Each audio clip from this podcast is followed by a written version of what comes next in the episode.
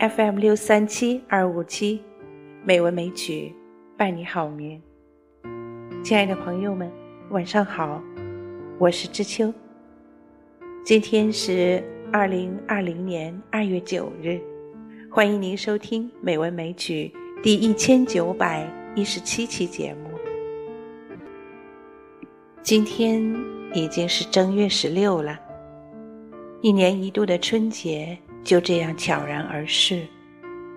春天的脚步本应该近了，而我们却还过着冬天的日子，闷在家里不能出去。今天，我们来欣赏一篇冯骥才先生的散文《逼来的春天》。文章通过描述北方。冬春之际，湖面上冰层的变化，来告诉我们，春将会以一种什么样的姿态来到。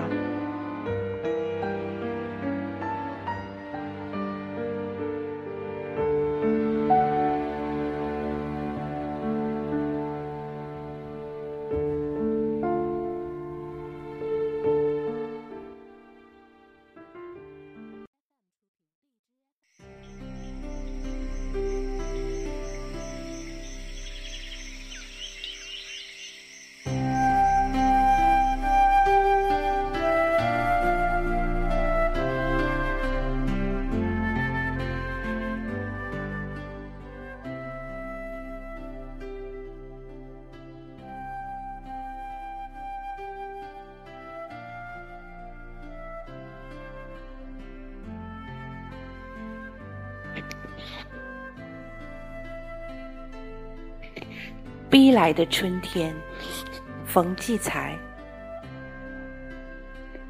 那时，大地依然一派毫无松动的严冬景象，土地梆硬，树枝全抽搐着，害病似的打着冷颤。雀儿们晒太阳时，羽毛炸开，好像绒球，紧挤一起。彼此借着体温，你呢？面颊和耳朵边儿像要冻裂那样的疼痛。然而，你那冻得通红的鼻尖，迎着冷冽的风，却忽然闻到了春天的气味。春天最先是闻到的。这是一种什么气味？它令你一阵惊喜，一阵激动，一下子找到了明天，也找到了昨天。那充满诱惑的明天和同样季节、同样感觉却流逝难返的昨天。可是，当你用力再去吸吮这空气时，这气味。竟又没了。你放眼这死气沉沉、冻结的世界，准会怀疑它不过是瞬间的错觉罢了。春天还被远远隔绝在地平线之外吧？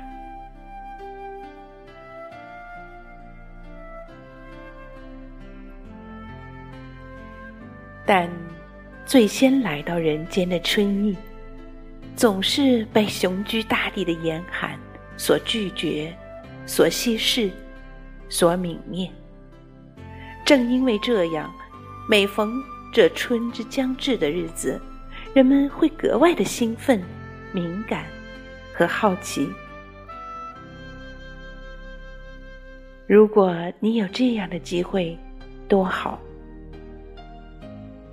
天天来到这小湖边，你就能亲眼看到冬天究竟怎样退去，春天怎样到来，大自然究竟怎样完成这一年一度起死回生的最奇妙和最伟大的过渡。但开始时，每瞧他一眼。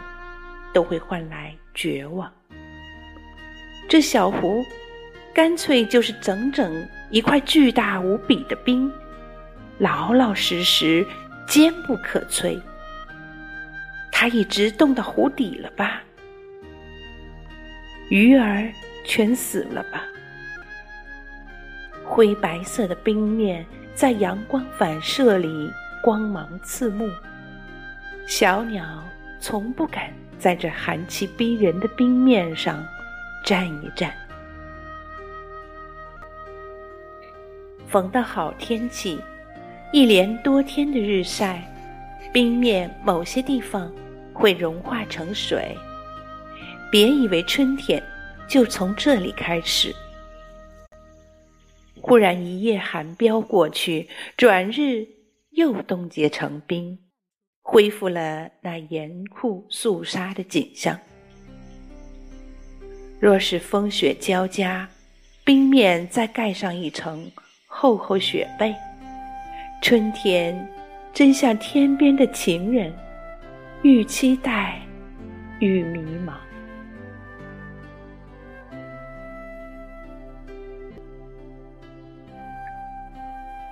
然而，一天，湖面一处，一大片的冰面，竟像沉船那样陷落下去。破碎的冰片斜插水里，好像出了什么事。这除非是用重物砸开的。可什么人又为什么要这样做呢？但除此之外，并没发现。任何异常的细节，那么你从这冰面无缘无故的坍塌中，是否隐隐感到了什么？刚刚从裂开的冰洞里露出的湖水，漆黑又明亮，使你想起一双因为爱你而无限深邃又默默的眼睛。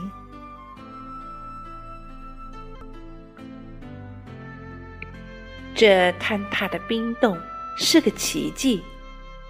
尽管寒潮来临，冰面重新结冰，但在白日阳光的照耀下，又很快的融化和冻开。冬的伤口难以愈合，冬的黑子出现了。冬天与春天的界限。是瓦解，冰的坍塌不是冬的风景，而是隐形的春所创造的第一幅壮丽的图画。跟着另一处湖面冰层又坍塌下去，一个、两个、三个，随后湖面中间闪现一条长长的裂痕。不等你确认它的原因和走向，居然又发现几条粗壮裂痕从斜刺里交叉过来。开始，这些裂痕发白，渐渐变黑。这表明裂痕里已经浸进湖水。某一天，你来到湖边。会止不住出声的惊叫起来，巨冰已经裂开，黑黑的湖水像打开两扇沉重的大门，把一分为二的巨冰推向两旁，终于袒露出自己扩大、光滑而迷人的胸膛。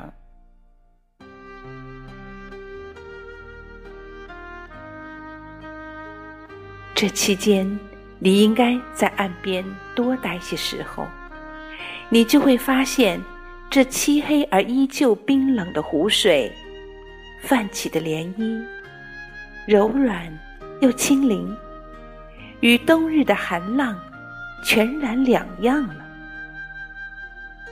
那些仍然覆盖湖面的冰层，不再光芒夺目，它们暗淡、晦涩。粗糙和发脏，表面一块块凹下去。有时，忽然咔嚓清脆的一响，跟着某一处断裂的冰块应声飘移而去。尤其动人的是那些在冰层下憋闷了长长一冬的大鱼，它们时而激情难耐，猛地蹦出水面，在阳光下银光闪烁，打个挺儿。哗啦，落入水中，你会深深感到，春天不是由远方来到眼前，不是由天外来到人间，它原是深藏在万物的生命之中的，它是从生命深处爆发出来的，它是生的欲望，生的能源，与生的激情。它永远是死亡的背面，为此，春天才是不可遏制的。它把酷烈的严冬作为自己的序曲，不管这序曲多么漫长。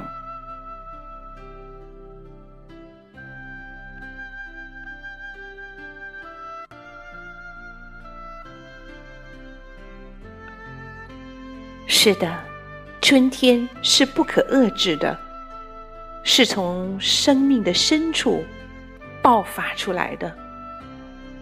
相信我们真正的春天也会很快就爆发出来。到那时，让我们更加狠狠的拥抱这春天，好好的享受这生命的时光。好了，亲爱的朋友们，感谢您的收听，今天的节目就到这里。知秋在北京，祝你晚安，好梦。